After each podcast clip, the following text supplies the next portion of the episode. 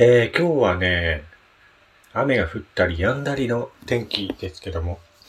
えー、またね、盛岡の方で雨が続いていますね。明日もまた一日雨みたいですけども、はっきりしない天気が続いていますね。なかなかこう、スカッと晴れた日がね、続かないなということで。えー、今日はね、まあちょっとした雨を止ませる呪文のおまじないっていうね、お話をしてみたいなと思います。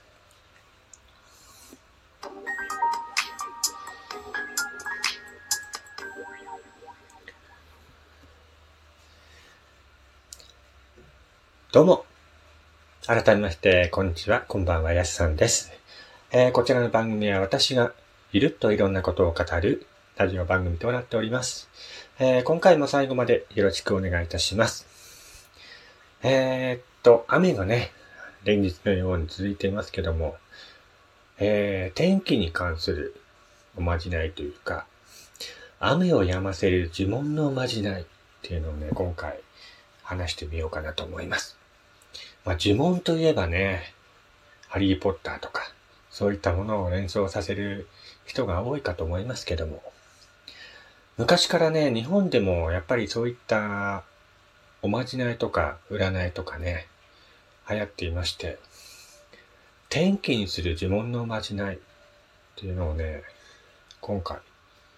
話してみようかなと思います。呪文を唱えて天気にさせるおまじないっていうことで、カムイパパイヤ、アホイーヤっていう 呪文をね、えー、唱えるらしいんですよ。カムイパパイヤ、アホイヤっていう呪文で、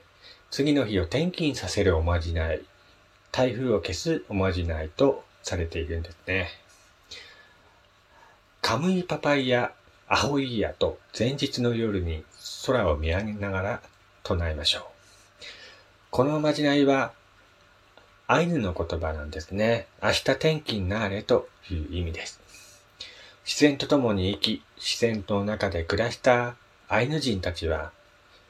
曇りの空に向かってこの呪文をみんなで唱え、太陽を呼んだとも言われています。とても有名なおまじないの呪文ですが、アイヌ語ではもう一つ、ニサッタカ、シリピリカ、クニというのがあります。これらはまさに明日天気になれという意味。カムイパパイヤアホイヤっていうのはね、カムイっていうのが、まあ神様っていう言葉の意味なので、まあこれは神様にお願いしているっていう意味なのかもしれませんね。だから皆さんね、明日天気にしてほしいときは、カムイパパイヤアホイヤというふうにね、空を見上げながら唱えてみましょう。まあ、この自分が聞くか聞かないかはね、えー、保証はないんですけども、昔からね、有名な言葉なので、ぜひお試しください。えー、またですね、英語の呪文っていうのがありまして、Deal of the Day sunny and bright. Let the rain go away. Make the day bright っていうね、呪文があります。日当たりがよく明るい日にして、雨をさらして明るくしてくださいというような意味です。ちょっと長いですが、この英語の呪文を空に向かって唱えてみましょう。このおまじないは、天気が悪い当日でも前の日に使えるおまじない。ただし、注意事項が一つだけあります。それは天気の良い日には唱えないこと。練習は室内で行って空を見上げないようにしてください。まあ、あとはね、天気にしたい日の前の夜、寝る前に部屋の窓を開けて空に向かって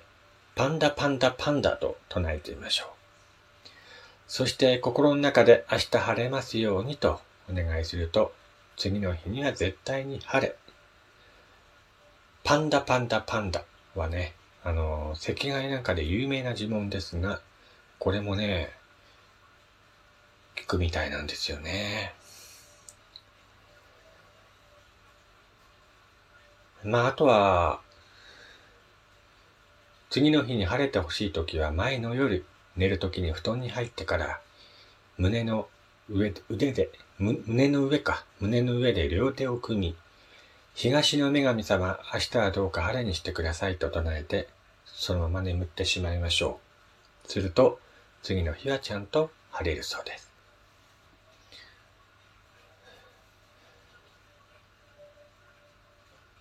えー、今すぐ雨を止ませるおまじないというのもありまして、えー、雨が降っている時に使えるおまじないの一種。今すぐこの雨を止ませたい。そんな時はこのおまじないをかけてみましょう。やり方はとても簡単です。人差し指と中指を空に向けて時計回りで回しながら、ストップダゼインと唱えます。そうすると、今すぐ雨が止む。らしいんですよね。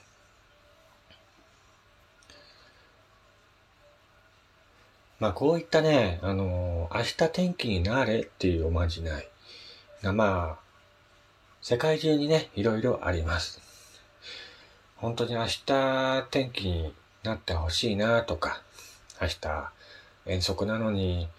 明日天気になってくんないかなとか、そういう日があるかと思いますけども、そういう時はぜひ、こういったおまじないをしてみましょう。まあ、あとね、小学校の頃にやったおまじないっ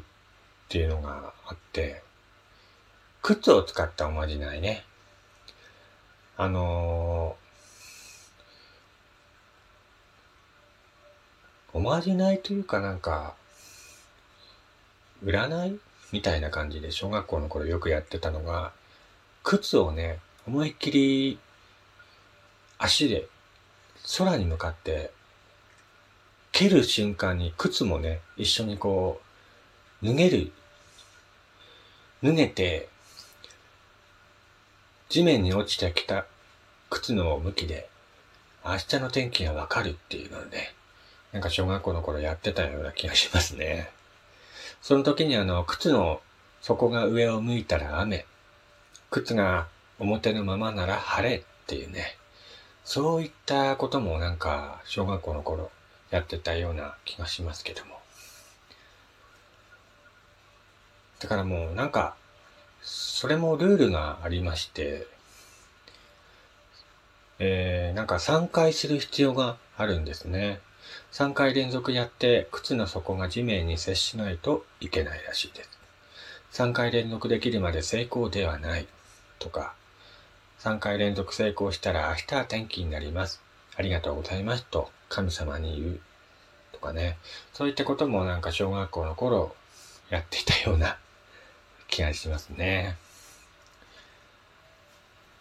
まあ、明日、例えばなんかイベントがあって、雨降ってほしくないなーって時はね、まあ、簡単に言えばまあ、最大の効力を発揮するのはやっぱり、